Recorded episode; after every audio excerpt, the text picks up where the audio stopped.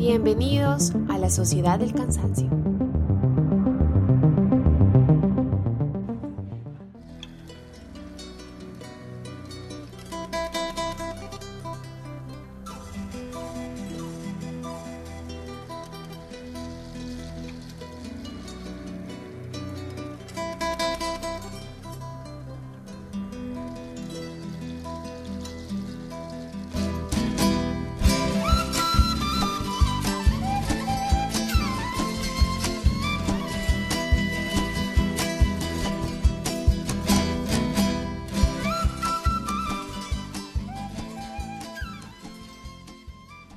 Cada era tiene un relato desde el poder. El de nuestro tiempo lo escribió el neoliberalismo, una ideología que no la guía la razón, sino el dinero. Que la Biblia vuelva a entrar a Palacio. Que Él nos bendiga. ¡Gloria a Dios! ¡Gloria a Dios! ¡Esa ¡La Biblia vuelva a Palacio! Ella es Janine Áñez, nueva presidenta interina de Bolivia tras el golpe de Estado que obligó la renuncia del indígena Evo Morales. Añez se proclamó presidenta en un congreso diezmado, sin quórum, tras la salida de Morales a México, y representa la fuerza política que siempre se opuso a la nacionalización y la integración.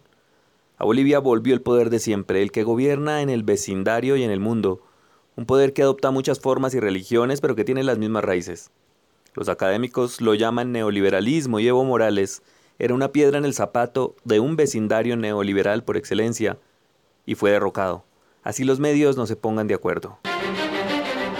Después de casi 14 años en el poder, el presidente de Bolivia, Evo Morales, renuncia en medio de una creciente oposición donde cuestionaron las elecciones. Claro, los seguidores acusan. Lo primero es eh, decir claramente que esto es un golpe de Estado, ¿no?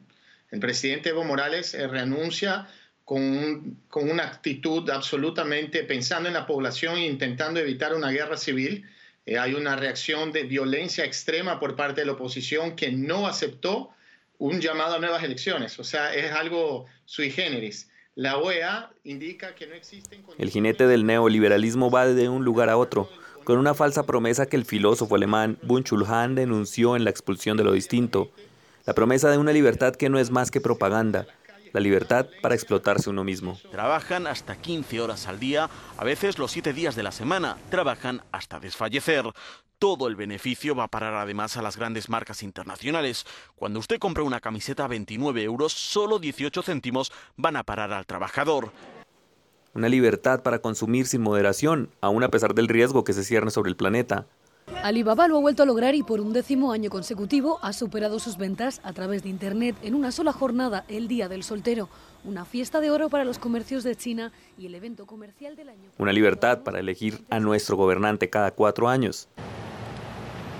Seguimos en Chile, donde los simpatizantes del triunfador de la segunda vuelta del proceso electoral se congregaron en la Plaza Italia de la ciudad de Santiago, lugar donde apareció una especie de escultura de Augusto Pinochet con la banda presidencial. Los seguidores del presidente electo Sebastián Piñera festejaron la victoria y su retorno al Palacio de la Moneda entre banderas chilenas y... Siempre y cuando no busque cambiar el modelo. De pozo, en los contratos inconstitucionales que decía el titular adquiere el derecho de propiedad en boca de pozo.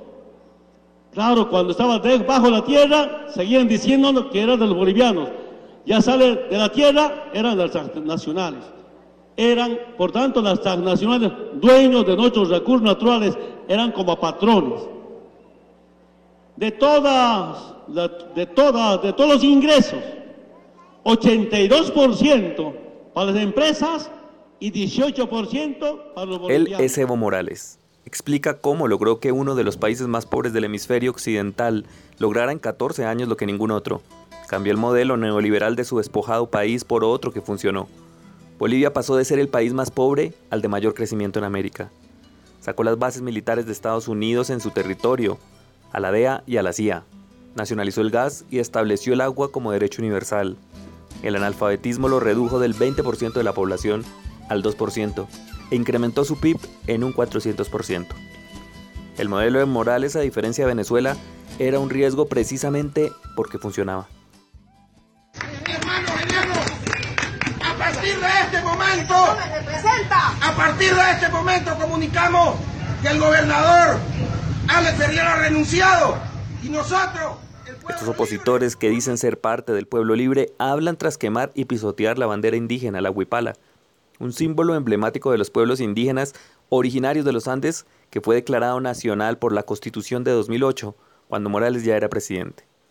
Esta mujer quita la huipala a un policía y dice que no la debe volver a poner. No permitamos los montereños que nos pisoteen, carajo. Ya está bueno, pues. ¿Querés llevártela? ¿La volvés a poner? La volvés a poner y te la vuelvo a sacar. Se la voy a llevar, señor, no es mía, señor. La llevo yo al consejo si quieres y se las entrego ahí. Vamos, señora. Vamos, voy al consejo. Las marchas de quienes obligaron la renuncia del presidente indígena pedían una cosa en sus coros, libertad. La libertad para ser explotados, diría Bunchulhan. Ahora el futuro de Bolivia es incierto, como lo es el experimento de Evo. La verdad, estamos también nosotros como trabajadores del alto, de las industrias, los fabriles, más propiamente dicho aquí la Coca-Cola, estamos aquí con el pueblo alteño, carajo. Nosotros estamos de pie de lucha a esa insignia que es la Huipala. Pero también es cierto que desde Chile a Bolivia, de Ecuador a Haití, la gente está empezando a ver la falsa de la propaganda de la libertad del neoliberalismo y cada vez le come menos cuento. Yo me llamo Enriqueta Banto, yo soy del Alto y de las provincias de Camacho, que es del norte de La Paz. El pueblo está dolido, el pueblo soberano le han lastimado, le han hecho sangrar. Estas logias de la derecha que están en Santa Cruz eh, empoderados de nuestro territorio, de nuestras riquezas, y por eso nos quiere humillar, nos quiere pisotear como ciudadanos. Como ellos fueran los únicos ciudadanos, así se ven, pero nosotros somos los ciudadanos, los reales soberanos aquí, y nos vamos a hacer respetarnos con nuestras luchas. Por eso estamos aquí de lucha, que sí, Nunca más nos vamos a humillar ni desrodillarnos ante esos transnacionales que siempre nos han manejado y nos han humillado hasta hoy. La huipala se respeta.